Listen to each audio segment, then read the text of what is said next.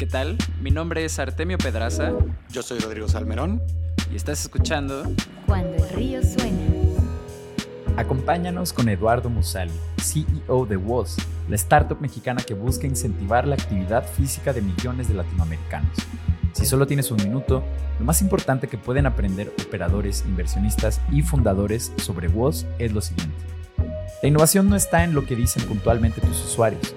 Para descubrir los verdaderos dolores de sus clientes y la solución correcta a ellos, WOZ complementa los testimonios con data y tendencias. 2. Constituye según tus planes. Conocer anticipadamente tus objetivos de inversión y de mercado es importante para definir la estructura legal de tu startup. WOZ es una C Corp estadounidense con una filial mexicana porque esto les permite crecer a nivel global. Número 3. Un equipo experimentado produce mejores resultados. Donde falta experiencia, es importante incorporar a personas con el seniority necesario. El reenfoque B2B de WOZ está siendo liderado por un Head of B2B con casi 20 años de carrera. Número 4. La gamificación está devorando productos. Los humanos estamos programados para esperar recompensas e incorporar este tipo de mecanismos en tu producto puede aumentar drásticamente su retención. Y por último, estamos al inicio de una recesión. Si no te apasiona tu equipo y tu producto, será muy difícil que tu startup sobreviva al buscar inversión o nuevos usuarios. Bienvenidos. Cuando el río suena. Hola, hola, estamos en vivo. ¿Cómo estás, Ru? ¿Qué tal? Muy bien. Bien, qué bueno. Día de grabación. Eh, para los que no saben, esto solo lo hacemos una vez al mes, ¿verdad? Nos juntamos una semana, dos días y hacemos cuantos más capítulos podamos. Y el de hoy es el primero, que estamos con Eduardo Musali. ¿Cómo estás, Edu? Todo bien. Aquí andamos un poco agripados, pero fuera de eso todo en orden. no, hombre, qué, qué gusto que, que aunque estés así un poquillo agripado estés por acá. La verdad es que yo tenía ya un buen rato queriendo eh, tenerte aquí en el programa porque pues nos ayudaste eh, con lo de Latam Startup, que diste una charla eh, sobre cómo entrar a Y Combinator. Eh, pero de igual forma, pues tu perfil es uno bien interesante, tienes como un par de exits, ahorita estás en otra startup. creo que son muchos los puntos de conversación que, que podemos tener, pero para empezar, todos en la misma página, eh, pues lo que te trae aquí el, el, día de hoy es tu proyecto con Woz. Eh, ¿Por qué no nos cuentas cuál es el pitch de elevador de esa empresa? Sí, pues mira, Woz es una plataforma digital para hacer ese ejercicio donde quieras y cuando quieras, con el objetivo de hacer mover al mundo. Eh, estamos convencidos que hay una crisis de inactividad en, Latinoamérica eh, y hay una falta de de actividad física porque las personas no tienen acceso a entrenamientos de, de alta calidad, este, por el, más que nada por el tema del, del precio, ¿no? Eh, los estudios boutique son, son carísimos y los entrenadores personales también. Entonces, eh, una persona eh, de la mayoría de, de, de, de, la población latinoamericana, que es de un ingreso socioeconómico medio o medio bajo, eh, pues lo, las opciones que tienes son pues ir al parque, ver videos en YouTube, este, y justamente estamos cambiando eso, ¿no? Queremos democratizar el, el fitness de alta calidad y esa es una de las tres fases eh, que tenemos en este proyecto. Este, tenemos una, un, un, un, roadmap de producto bastante, bastante ambicioso, mm. eh, pero digamos que it was no stand stealth, pero la fase 2 y la fase 3 están en stealth. Eh, entonces, digamos que ahorita somos una plataforma de fitness enfocada en democratizar el acceso y próximamente se va a volver ahí mucho más interesante este, para dar, digamos, un, un preview o un sneak peek. Eh, sabemos que el tema de incentivar a las personas es, es fundamental mm. porque la consistencia es clave en el, en el fitness, ¿no? Entonces estamos trabajando para, justamente eh, hacer eso, incentivar de ciertas formas a las personas para que sean consistentes en su, en su entrenamiento. Mm, qué interesante. Y, y sobre tu eh, papel, Eduardo, ya como, como CEO, ¿cuál es, ¿qué es lo que desempeñas tú en el, en el día a día? Pues yo trato de no estar en la operación eh, o estar lo más mínimo en la operación y la verdad me ha funcionado bien eso en pues, tanto en WOS como en, en, en, en emprendimientos pasados, ¿no? Mm. Eh, yo me enfoco en ver las tendencias del mercado, hacia dónde tenemos que ir, hablar con los usuarios. Paso gran parte de mi, de mi día hablando con, con los usuarios. Eh, y llevo también el área de producto. Este, digamos que defino el product roadmap y ya el equipo, digamos que lo, lo, lo construye.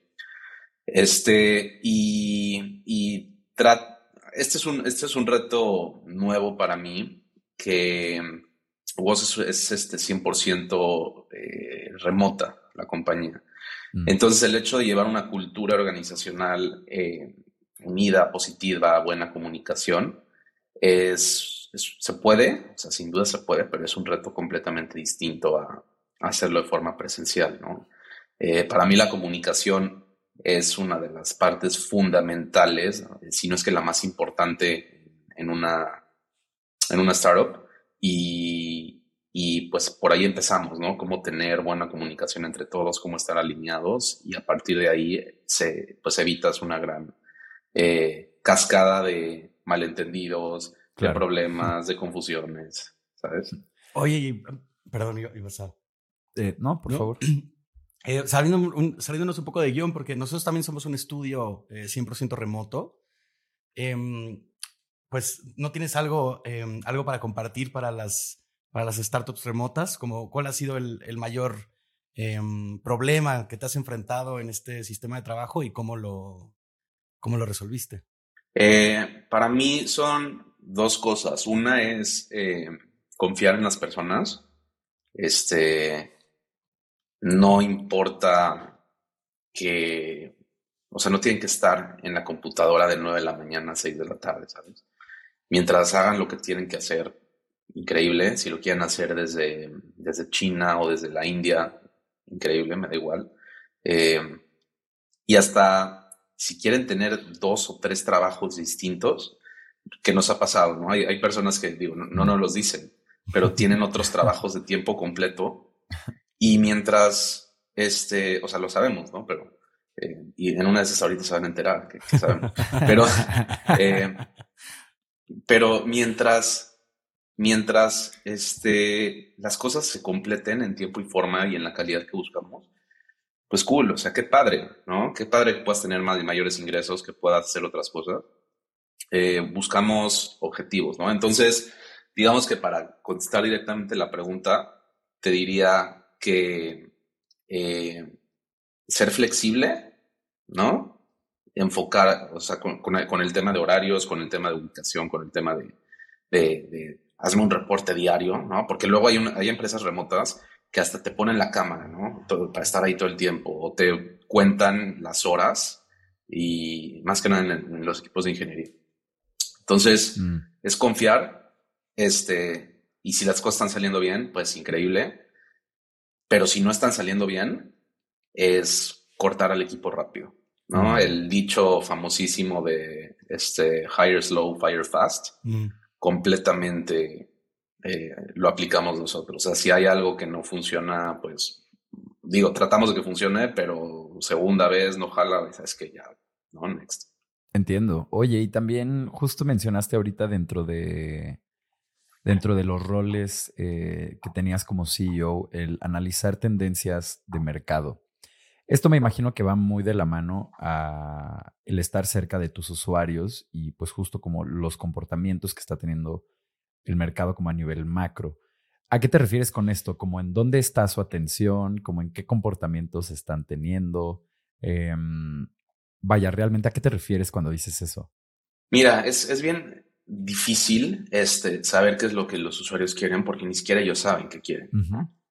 Entonces, eh, y no te dicen claramente qué es lo que quieren. Y cuando te lo dicen, hay veces que, digamos que normalmente lo que te dicen súper claro o se divide en dos, que es un bug, no, algo concreto, de que abro la aplicación y se cierra, ¿no? Que, ok, claramente lo tienes que arreglar.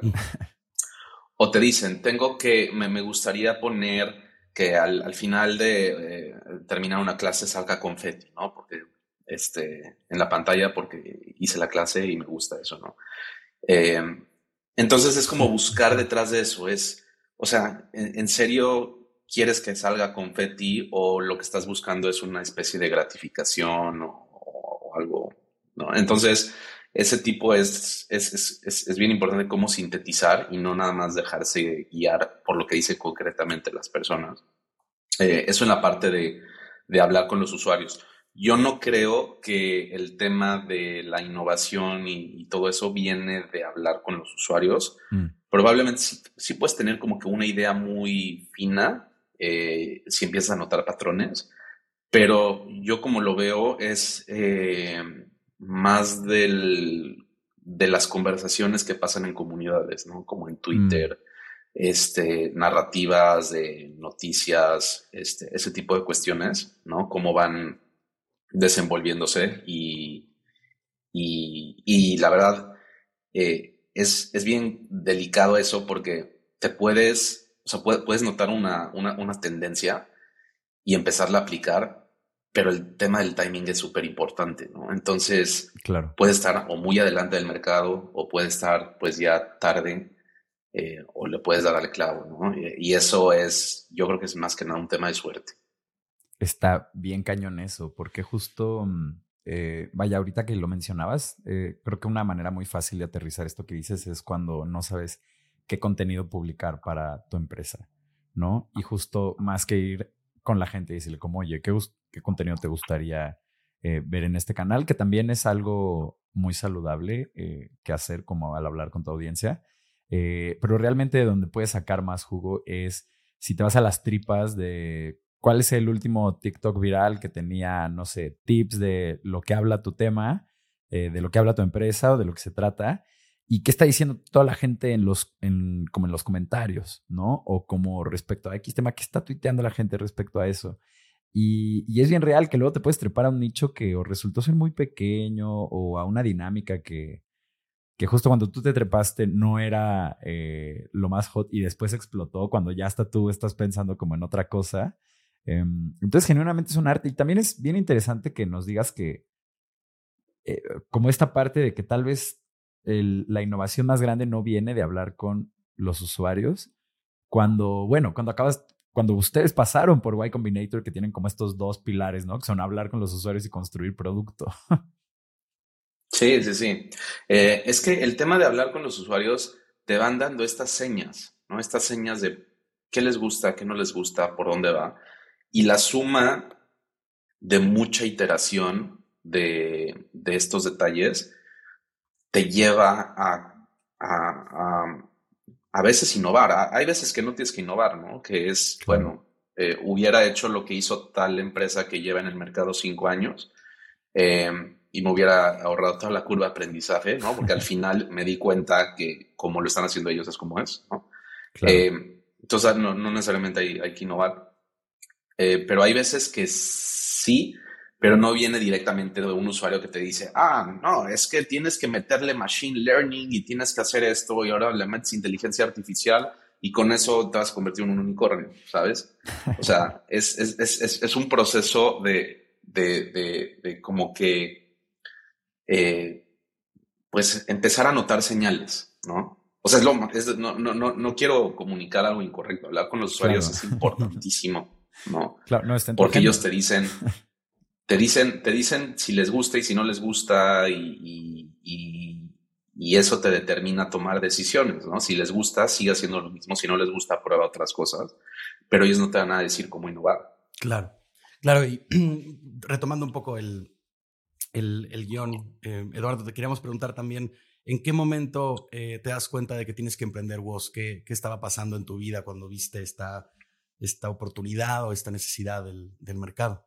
Sí, mira, fue un tema bien curioso. Yo antes de WOS este, estaba en Comando, yo fundé Comando los gimnasios y, y bueno, claramente llegó el COVID, tuvimos que cerrar todos los estudios. Eh, inicialmente pensamos que iba a ser unos días, semanas, de repente meses, ¿no? Y pasó casi un año más de un año sin, sin los estudios abiertos. Entonces, eh, digamos que la, el contexto nos forzó a, a, hacer algo de forma digital. Mm. Pero el problema, digamos, eh, y todo esto es lo que me llevó a, a Woz, el problema fue que, eh, digamos, Comando no es una startup, es un negocio tradicional. Es como, como una peluquería, como un supermercado, ¿sabes? tiene una capacidad limitada de clientes, tiene una ubicación geográfica, no puedes escalar a, a 100 millones de usuarios eh, con tu mismo producto, ¿no? Tienes que, que, crecer físicamente y es la definición de una startup, ¿no? Algo que puede tener un crecimiento exponencial. Este, por lo tanto, los inversionistas que tenía ahí eh, no eran inversionistas, digamos, número uno, institucionales, o sea, sofisticados, y número dos, de startups. Claro. Este, entonces ahí había un gran desalinee en, en que yo quería lanzar la parte digital y apostarle con todo, sabiendo que tiene un potencial enorme. Mientras que del otro lado, pues tienes inversionistas tradicionales que quieren un, digamos, como si invierten en un bar o en un restaurante que quieren su reparto de utilidad cada mes. ¿no? Entonces, nunca hubo ese fit y, y, ahí fue donde decidí este, pues empezar este proyecto de cero. Les vendí yo comando al mismo equipo, ¿no? Un proyecto ya completamente sistematizado. Este, y, eso fue lo que me llevó a empezar otra vez un, nuevo emprendimiento en la industria de fitness. Mm, qué interesante. Y esto que mencionas de cómo la pandemia a todos nos agarró eh, creyendo que pues, iban a ser unas semanas, unos meses, y luego ya se extendió, eh, pues como el año y medio, que fue como el hard lock, ¿no? Así que de plano solo se podía ir al súper y ahí, ahí, tenías a la gente atomizando lo que se pudiera atomizar. Sí, sí, sí. Atomizando el papel de baño. Todo. sí. Em, oye, y justo ahorita que, me, que mencionaste la, la venta de, de, de comando, eh, justo algo que me llamó un buen la atención de tu LinkedIn es que eh, has tenido cuatro emprendimientos y has tenido tres exits. Dos de ellos están como ligados el uno con el otro. Eh, pero bueno, ¿qué, qué lecciones te ha dejado em, esto, como el, el, vender estos negocios, ¿no? Este, igual y sabes algo sobre el mercado que el resto de la gente no, porque de verdad, o sea, pues luego es muy difícil tener un éxito, ¿no? Pero ya tres suena, eh, pues suena como a hobby. no, mira, yo creo que algo bien importante es hacer algo que realmente ames, ¿no? Algo que te apasione. Eh, y eso ha sido lo que en realidad ha sido mi fórmula desde, desde el primer emprendimiento que hice en miorden.com, donde me despertaba todos los días con esas ganas de, ay, ahora quiero implementar esto y ahora vamos a hacer esto y cómo vamos a reducir el tiempo de, procesamiento de órdenes, este, así en, en, todos los aspectos, ¿no? Entonces, eso te hace eh, digamos que crear esta fijación y esa, esa ansiedad para hacer algo increíble y algo perfecto, porque realmente te, te, apasiona y te gusta lo que estás haciendo, ¿no? Eh, yo nunca me metería en una industria que, pues, que no me llama, porque ahí es en donde empiezan a entrar las, eh, los incentivos económicos, ¿sabes? Entonces, en ese sentido, cuando te caiga una oportunidad para ganar más dinero, pues si esto te vale, lo vas a, te vas a ir para allá, ¿no? Claro. Y, y, y, uno mismo, si no le apasiona este, lo que está haciendo, pues claramente no va a tener un equipo eh, eh, conectado, ¿no? Y, igualmente apasionado por, por, por lo que hacen. Yo estoy convencido que la clave en cualquier emprendimiento es el equipo, tener un equipo muy, muy eh, experimentado este, para tener un éxito grande, ¿no? Este, y, digo, sintetizándolo para mí es hacer algo que me encanta hacer porque voy a estar pensando todo el tiempo en cómo mejorarlo, cómo, cómo, cómo avanzar, número uno. Número dos, contratar a las mejores, las mejores personas posibles para poder cumplir este, este proyecto. Y eso lo aprendí a la mala, ¿no? Mm. Inicialmente yo me asocié con amigos, Luego me asocié con personas este, que, pues, que te vendían aire y, uno caía. Y dijo, ah, órale, venga. Dios santo. Eh, sí, pero, pero pues todo es, una, es, un, es, un proceso.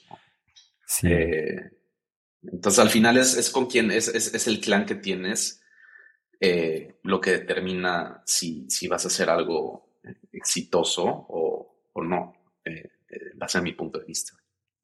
Sí, 100%. De, el otro día eh, estaba ya por dormir y llegó como un arranque de inspiración en justo la planeación de uno de los proyectos que tenemos aquí en la empresa. Y pues ya me paré de la cama y en ese momento bajé el canvas y justo terminé, pues no tampoco tan exagerado, ¿no? Pero como a la una de la mañana, una y media de la mañana, dije, uff, bueno, ya dormir. Y justo pensé y reflexioné como, chale, o sea, si no me encantara esto, si no me emocionara hacer este pinche canvas, pues, ¿qué, andaría yo parándome a medianoche a escribir esto y a bajarlo, no? O sea, es la única forma de, de, mantener como el barco a flote y sobre todo de poder echarte la carrera a largo plazo que luego es construir algo que es verdaderamente relevante. Claro, y, Totalmente. y también, también me recuerda a lo que nos contó eh, Mari Carmen Herrerías de, de Casai, que cada vez que se reunía con sus inversionistas, que en este caso eran eh, Monashis y, y, Kasek, le preguntaban al final de la reunión que si se estaban divirtiendo, ¿no? Como eso siendo una de las, de las cosas más importantes que tenían que estar sucediendo para que, para que pudieran, pudieran tener éxito en, en, la, en la empresa que estaban teniendo, ¿no? Y, sí, para que todo salga de forma natural. Exacto, exactamente. A ver, y, y, algo que también teníamos mucha curiosidad de preguntarte y no sabíamos muy bien cómo, cómo framear la pregunta. Rodrigo quiere ser políticamente correcto. no, pero, pero, también siento que puede ser muy, muy útil eh, para muchos emprendedores que nos están escuchando, ¿no? Este, bueno, pues ya habiendo tenido tres exits, pues hay ahí una experiencia de, de cómo, pues de cómo se vende un proyecto, ¿no? De cómo, de cómo salir, de cómo se pagan las cosas alrededor, fiscalmente qué sucede, eh, ¿no? Cómo se transfiere la propiedad, etcétera, ¿no? Este, entonces, bueno, hace, hace algunos capítulos eh, platicamos con, con Latitud, eh, con, Gina, con Gina de, Latitud. Y eh, bueno, pues ellos tienen esta forma de constituir a las startups que le llaman el Cayman Sandwich, ¿no? Donde tienen una empresa aquí, tienen una en las Islas Caimán, tienen un holding de forma que no tengan que... Mm, o, sea, vamos, pagan impuestos por toda su operación, pero, pero no por el ownership de la empresa, ¿no? Entonces, bueno, te queríamos preguntar, ¿qué, habías hecho tú? Vamos, ya, ya con tres hay una experiencia, me imagino que ahora WOS, por ejemplo, está constituido de la forma que ya aprendiste en estos tres eventos, ¿no? Por ahí va la pregunta. Depende, si, si tu empresa está enfocada al 100% en el mercado latino o en el mercado mexicano, eh, lo idea, y bueno, ibas a levantar capital de fondos de, de, allá. de Estados Unidos, de allá, este tienes que hacer el Cayman Sandwich, ¿no? Tienes que abrir una C Corp en Estados Unidos eh, y luego tienes que meter eh, una, pues, una compañía en las Islas Caimán y de ahí bajas a una SAPI en México. Mm. Y esto te evita crear este tema de evitar doble tributación y, mm. todo esto, ¿no? Eh, si tu enfoque va a ser en Estados Unidos, digamos, vender la empresa en Estados Unidos o crecer en Estados Unidos o, gran parte del revenue que entre en, no en una cuenta local eh, en México, eh, lo único que tienes que hacer es una, una C Corp y puedes llevar toda la operación desde, desde allá. En nuestro caso, ahorita con WOS, esa es la forma que estamos. Nosotros no tenemos el Cayman Sandwich. Este es una C Corp en Estados Unidos. Tenemos una entidad local en México eh, con el único propósito de recibir pagos este, a través de transferencia eh, local y no tener que hacer un, wire transfer mm. internacional. Eh, pero toda la operación la tenemos desde, desde el C Corp. Órale, y entonces pagan impuestos de allá por como lo que se genera acá. Órale. Sí. Ok, sí. Y, eso no es como una mordida. Es una filial. Ok.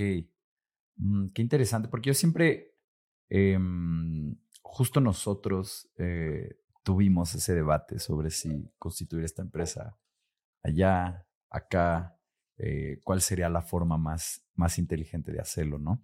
Y una de las nociones que, que yo tenía, vaya, nunca he sido un experto en este tema, la verdad, em, es que si tú estabas operando acá y recibiendo todos los pagos acá, Em, naturalmente los impuestos que ibas a pagar allá iban a ser como mucho más considerables que tal vez los de aquí de México. Pero, ¿cómo funciona eso? O sea, no es realmente así porque, pues bueno, ustedes están a flote y corriendo en una dirección eh, muy, muy, eh, muy específica.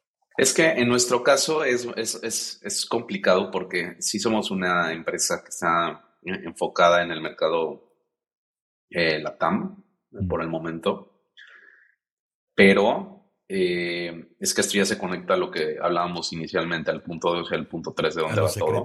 Eh, en, un, en, un, en un futuro cercano, la mayor mm. parte del ingreso no va a venir por, eh, por personas que están transaccionando o que nos están pagando en, en, México o en Latinoamérica, ¿sabes? Mm, Entonces, por, eso, por eso tomamos la decisión. Pero totalmente de acuerdo que si la mayoría de tus transacciones, de tus pagos, de tus clientes van a estar en, en, la TAM, pues hay que hacer el, el, el Cayman Sandwich, ¿no? Mm. Si no vas a recibir eh, Venture Capital de Estados Unidos, solamente una SAPI, ¿no? no hay necesidad de crear una compañía en, en Estados Unidos.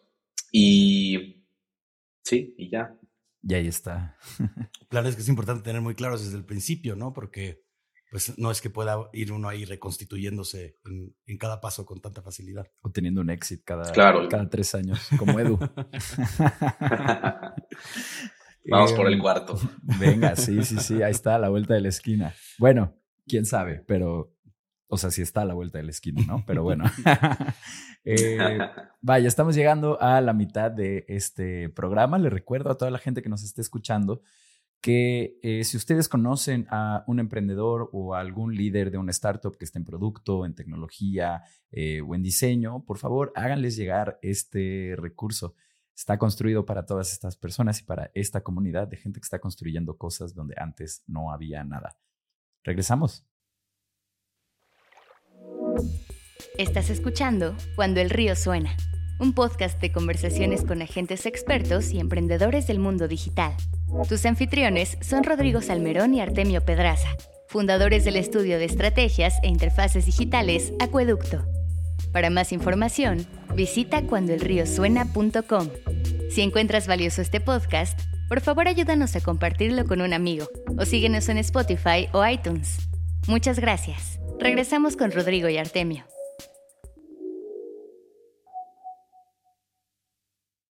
Estamos de regreso con Eduardo Musali, el CEO y fundador de WOS. Em, bueno, para retomar la conversación, eh, Edu, cuéntanos de WOS Corporate y este como acercamiento B2B que, que tienen, justo echándome ahí un clavado en, lo que han logrado últimamente. Vimos que hace unos meses cerraron un trato eh, en el que como cuatro millones de trabajadores iban a tener acceso a los recursos de WOS.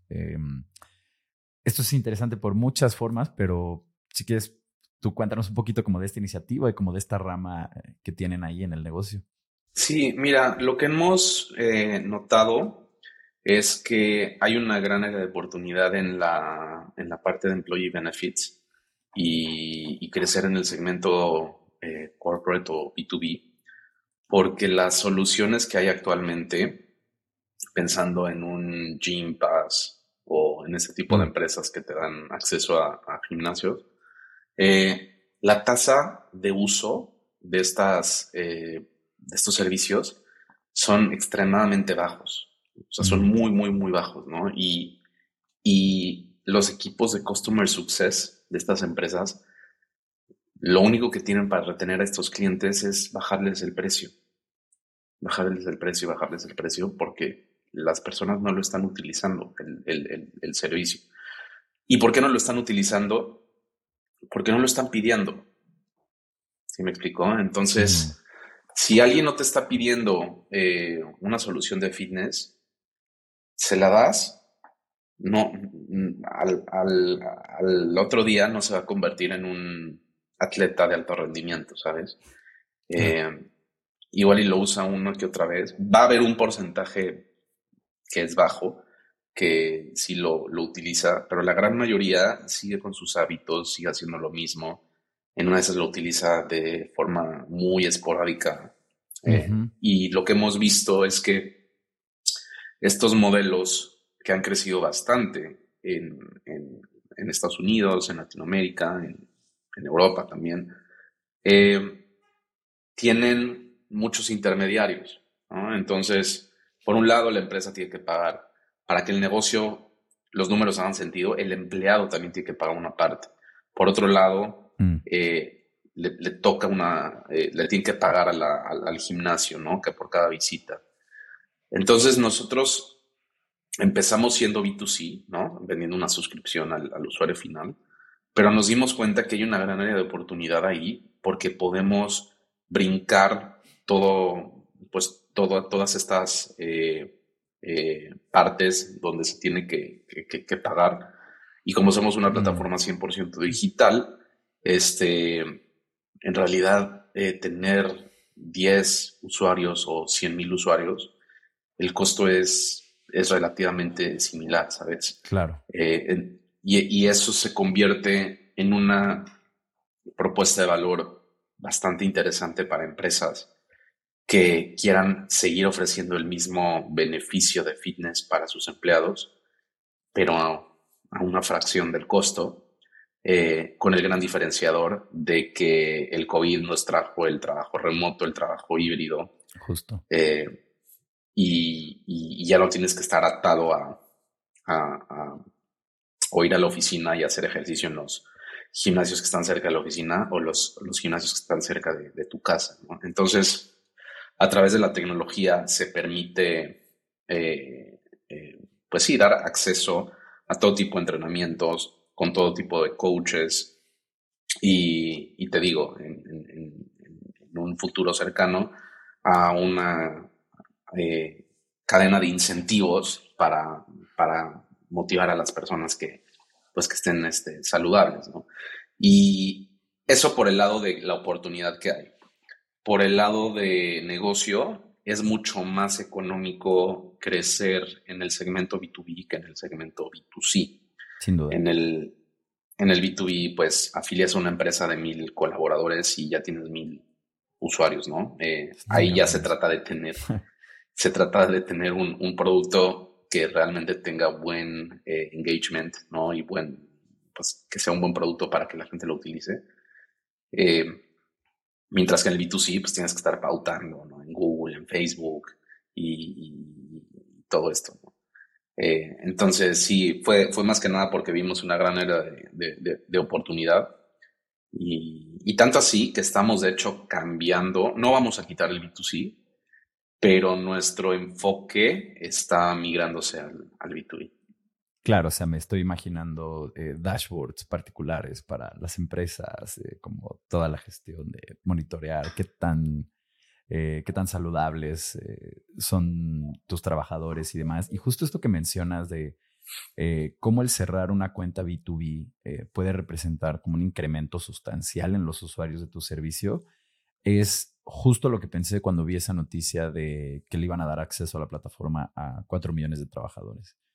Dije, puta, qué forma de meterse cuatro millones de usuarios a la bolsa. O sea, me imagino que no fue una burocracia sencilla, que luego es como la contraparte de estas grandes corporaciones de, eh, pues que son como bien monolíticas y hay como un chorro de burocracia y hay que hablar con el que hay que hablar, con el que hay que hablar, porque es el papel del papel que hay que firmar del papel.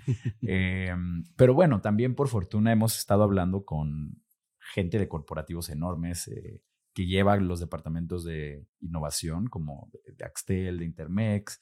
Em, por ahí tenemos como varias agendadas también acá. Y sí la dirección apunta a, pues que aunque seas un corporativo que lleva 40 años en el mercado, eh, pues de alguna forma tienen que empezar a aligerarse y a ser más ágiles y a como ir dejando atrás esta, em, pues esta lógica de, pues de ser así de monolíticos, ¿no?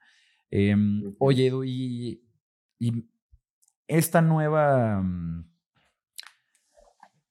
esta nueva línea de negocios o esta nueva área B2B, eh, justo como dices, es muy distinto a la, a la, B2C, ¿no? Mencionabas como que hay que estar pautando, hay que estar, eh, que si ahorita son los influencers, que si TikTok, eh, estar ahí, ¿no? Como bien al tiro en toda la parte de marketing digital. ¿Cómo es la contraparte con este proceso B2B? Porque pues es más uno como de, prospectar, encontrar al tomador de decisiones, contactarlo, bla, bla, bla. Em, si esta es una iniciativa que ustedes empezaron nueva, em, vaya, si no nacieron B2B, que fuera un servicio que pudieran marketear como B2B y que la gente se acercara, me imagino que más bien ustedes se tuvieron que acercar a los corporativos con los que quisieron probar esto. ¿Nos podrías contar un poco como de esa experiencia?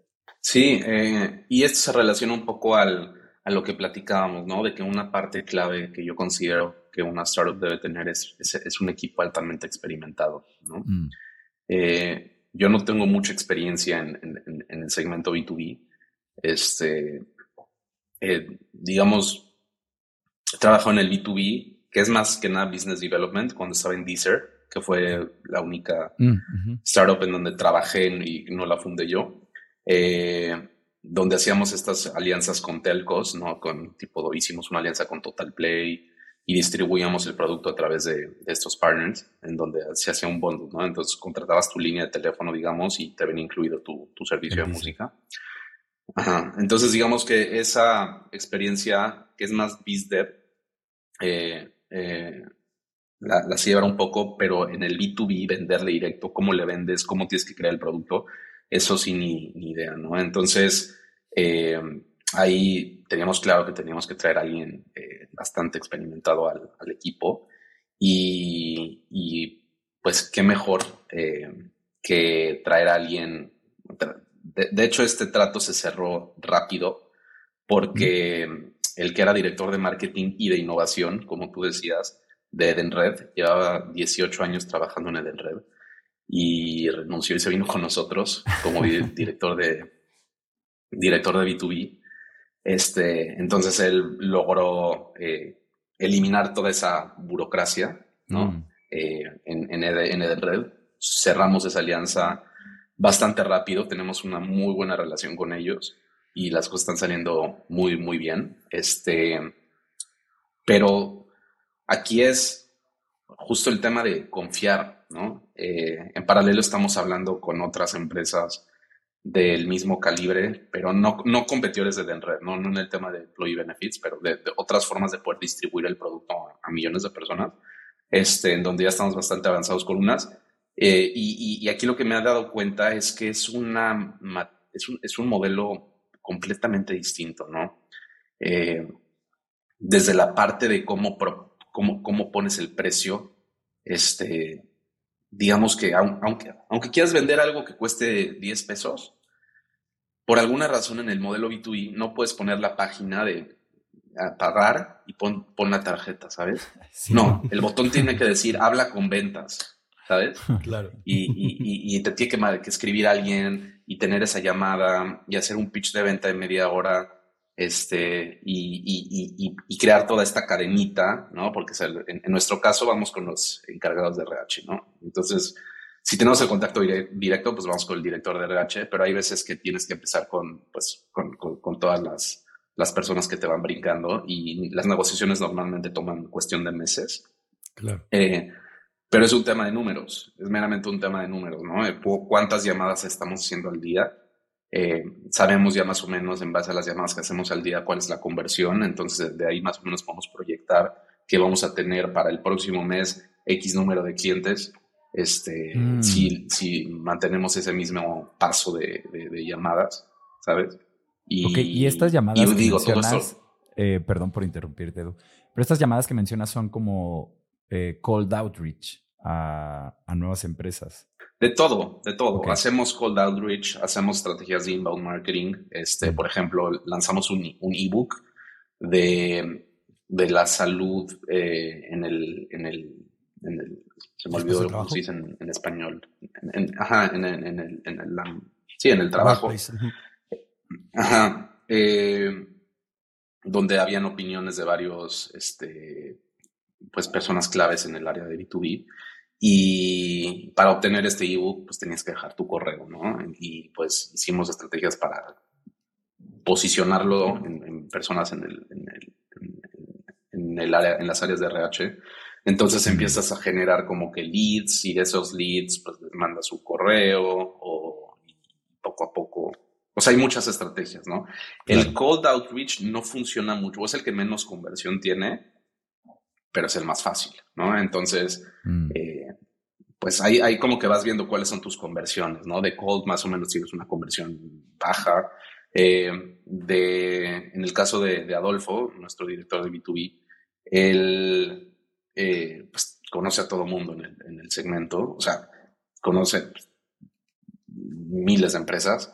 entonces ahí que él mande un correo o que contacte a alguien que conoce directamente, eh, ahí la, conversión es, es, mucho mayor, ¿sabes? Entonces es como que ir encontrando ahí y poner esa máquina a trabajar eh, para tratar de desarrollar una mayor cantidad de empresas. Claro, no, pues está, está, este, está fantástico tener un, aliado con esa experiencia, justo como decías, ese es un punto importante para el éxito de una, de una startup. Y mm, eh, te queríamos preguntar también qué, qué tecnologías están empujando con, con WOS, ¿no? Porque nos imaginamos que hay un componente importante de, de video, hay un eh, componente importante reactivo, pero ¿qué otro tipo de, de tecnologías están explorando? ¿Qué les ha sorprendido en el, en el camino de armar WOS?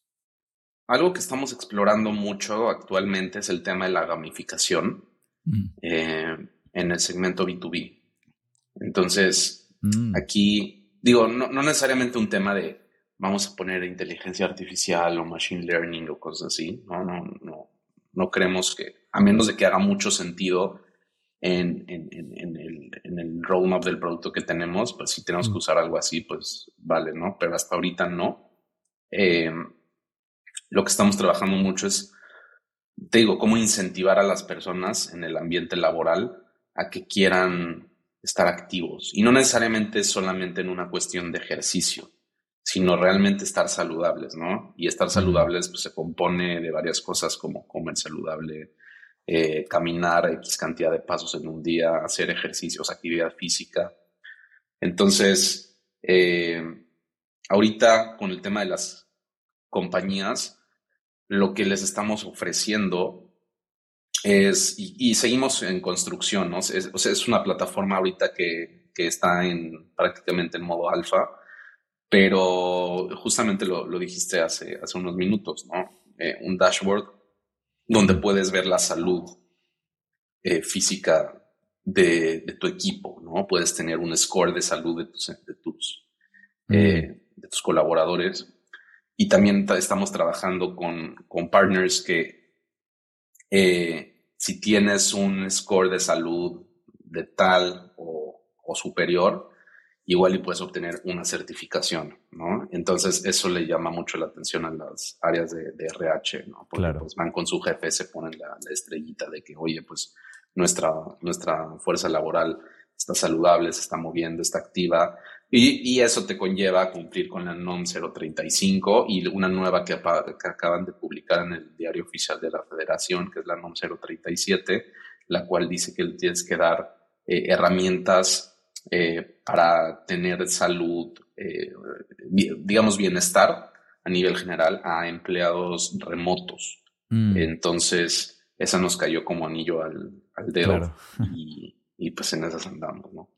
Claro, porque además, em, justo nosotros siempre estamos pensando como en este tipo de eh, incentivos o facilidades que uno le puede dar a sus empleados, ¿no? Justo como dijo Rodrigo, también somos remotos.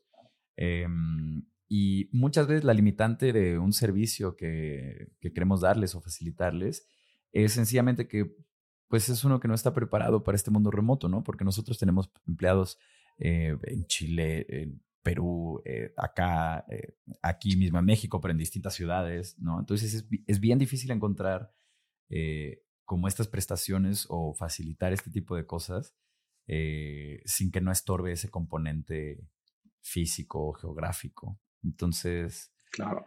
pues justo, yo creo que esto está hecho y, y, en un gran momento para, para todas las empresas que a pesar de que ya volvió el, el paradigma físico o híbrido, pues deciden seguir trabajando desde casa, ¿no?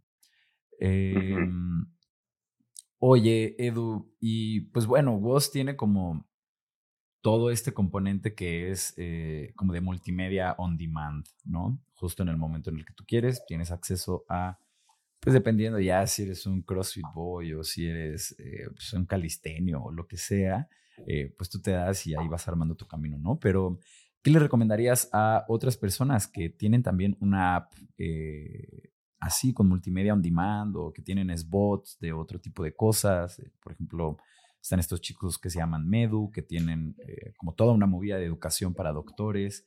Em, gente que tiene este tipo de plataformas, ¿qué podrías compartirles de tu aprendizaje con vos?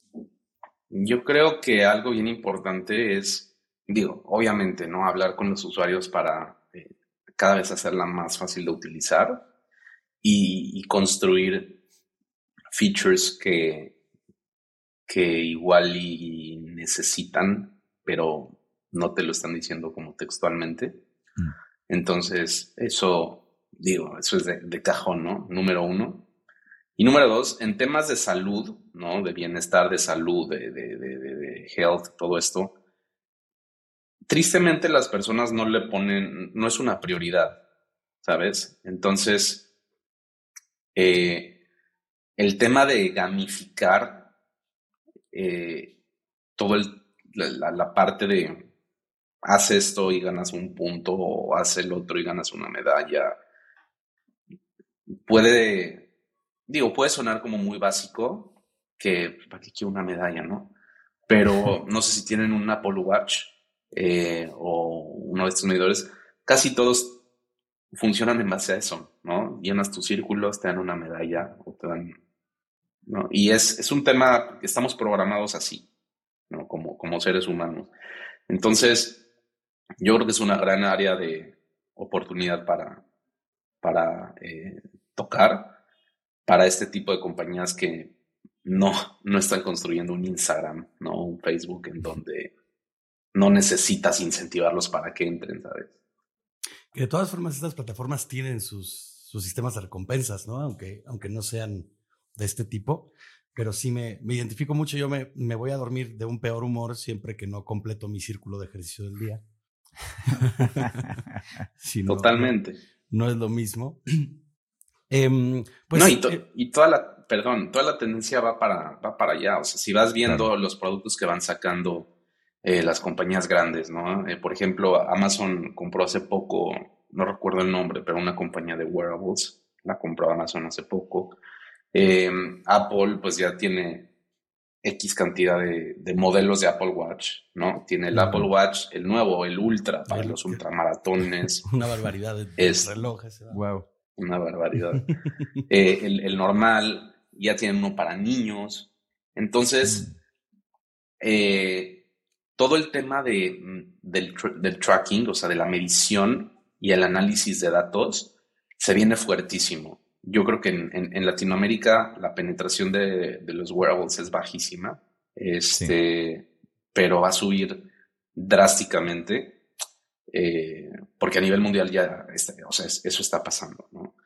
Eh, entonces, eso te permite justamente gamificar todo, ¿no? Porque ya puedes contar pasos, eh, contar calorías, este, y, pues sí, lo puedes prácticamente convertir en un juego interesante, que antes no se podía. Claro. Claro, y además todavía nos hace falta, bueno, nos hace falta conseguir muchos booms de los wearables que todavía no hemos experimentado, ¿no? O sea, que necesitamos como experiencia, eh, vamos a hacer que, mundialmente utilicemos estos devices, veamos qué features son los más útiles, ¿no? Y, y, esos son los que se masifican, ¿no? Y todavía yo creo que nos, nos, queda mucho por descubrir en esa, en esa dirección. Em, pues Eduardo, ahora sí que nos, nos acercamos al, al, final del programa, nos queda nuestra última pregunta que nos encanta hacer, porque siempre sacamos de aquí cosas eh, muy inspiradoras o muy útiles. Em, y es bueno, ante los retos que enfrenta Woz y, y, tú como su CEO en los siguientes años, eh, ¿qué te quita el sueño? ¿Qué es lo que más te preocupa? ¿Qué es lo que más me preocupa? La situación macroeconómica eh, mm. a nivel mundial. Eh, y más que nada por el hecho de que, tristemente, como funcionan las startups, tienen que estar levantando capital constantemente porque no es un tema de llegar a a, digamos, a punto de equilibrio y empezar a generar utilidades lo más, rápido, lo más rápido posible, sino para posicionarte como líder de mercado, lo que, lo que tienes que hacer es, eh, digamos que conquistar la mayor cantidad del territorio en el menor tiempo posible. Y para eso necesitas capital y necesitas quemar el capital. Y justamente estamos ahorita entrando en una recesión a nivel mundial y el mismo término, venture capital, es, en español se le llama capital de riesgo. Entonces, las personas, eh, digamos, los fondos de inversión que le invierten las startups, este, obtienen el capital de LPs. LPs quiere decir liquidity providers. Los LPs son personas que tienen mucho dinero, son eh, pensión, eh, pension funds, no sé cómo se dice en español, pero, eh, o personas con mucho, mucho dinero, en donde pues se lo dan a una parte a venture capital, otra parte a private equity y así, ¿no? Y el tema del venture capital es lo más riesgoso. Sí. ¿no? Es, es, es, apostarle a varias sabiendo que dos o tres la van a romper con todo y, y, es un modelo que hace sentido porque eh, obtienes eh, de regreso la pérdida de todas las demás más una gran utilidad por, porque los X que haces en, en, estos unicornios es, espectacular, ¿sabes? Pero cuando estás en un, en un segmento, en, un, en una economía como la de ahorita, levantar capital es muy, muy difícil, ¿no? Eh, los LPs, en vez de darle dinero al venture capital, prefieren meterlo en, bonos de gobierno eh, o mantener su cash, ¿no? Ahorita el dólar está súper fuerte. Entonces, se va creando toda esta cadenita hacia abajo en donde las startups, pues, ahora tienen que ser ultra excepcionales para convencer a los fondos en levantar capital porque los fondos tienen menos dinero, tienen que ser más selectivas eh, los mismos fondos. Eh, entonces eso es algo que me preocupa porque lo, están, lo estamos sufriendo todas las startups, ¿no? Eh, y, de todos los tamaños. Este, tanto puede ser una startup que esté levantando su ronda presemilla a una evaluación súper baja, como una fintech mexicana, no sé, como hay muchas, que levantaron sus series de varios millones de dólares, que necesitan llegar a profitability, pero no lo pueden hacer porque estaban en modo de crecimiento, entonces tienen que levantar más capital, pero la evaluación ya no hace sentido, ¿sabes? Porque ya hay menos dinero, entonces es como, uy, levanto capital a una evaluación más baja. Entonces, como que todos en la industria estamos así de, ah, eh, ¿cómo le hacemos? Es, sacar pues ese, eh, eh, ese yo interno, digamos, en donde tienes que dar el máximo posible y, una parte importante van a, van, a, van a caer, ¿no? Entonces yo te diría que eso es de lo más importante ahorita porque es algo que no se había visto en mucho tiempo. Sí, de hecho creo que es algo que nuestra generación particularmente em, no, no ha vivido como de manera eh, pues realista o como en el contexto particular en el que estamos hoy, ¿no? O sea, como la última recesión que hubo, eh, pues por lo menos Rodrigo y yo éramos unos niños eh, y aunque fueras un joven adulto, pues es muy difícil ya con cómo tienes el negocio, ¿no? Y algo que pues mucha gente dice es como de, bueno, pues cuando el mercado es optimista y cuando las cosas van bien, hasta los F players hacen dinero, ¿no? Pero cuando vienen este tipo de cosas, eh, es cuando realmente eh, uno, pues necesitas el juicio a tope para tomar buenas decisiones. Y la otra, energía, que luego es algo que también pues, le puede pasar a alguien que ya lleva 20 años en el mercado, que dice como, puta, echarme otra vez esta de, ¿sabes? Pues ya, a mí me gusta pasear al perro todos los días y, y dormir ocho horas. No, no estoy ya. Sí, sí, para, ¿para qué tanto estrés, sabes? ¿Para, para qué tanto eh, casi, casi herirme, ¿no? Cortarme yo solo si puedo hacer otra cosa. Y esa es la gran diferencia de entre muchos eh, fundadores exitosos. ¿no? Eh, eso es una constante. No los más inteligentes son los que tienen más éxito, no los que tienen el IQ más grandes, más altos son los que tienen éxito, sino son los más resilientes, los más determinados, los que tienen esa capacidad de salir de esa zona de confort y llevarse al límite lo más posible, este, son los exitosos, ¿no? Porque puede ser muy inteligente, pero sentirte pues súper mal en una zona de, muy incómoda y es como, bueno, pues mejor hago esta otra cosa y a estar más relajado. Y, pues es eso, ¿no? Venga, pues ahí lo tienen. Una gran conversación. Muchas gracias, Eduardo, por venir a, este espacio, allá ya dejar un capítulo grabado. No queríamos que pues solo fuera esa participación que tuviste en, en Latam Startup. Te agradecemos muchísimo. Eh, sabemos lo apretadas que son las agendas de las personas que vienen a este espacio. Y le recuerdo a todas las personas que están escuchando eh, que les pedimos con el corazón en mano que si pueden hacer llegar esto a alguien que crea que puedan eh, alguien que ustedes crean que le pueda funcionar, eh, por favor háganlo. Estamos buscando fundadores de startups, líderes de producto, de diseño o de tecnología para poder brindarles los mejores recursos de las personas que ya recorrieron el camino que muchos de ustedes están buscando recorrer. Nos vemos a la próxima y muchas gracias.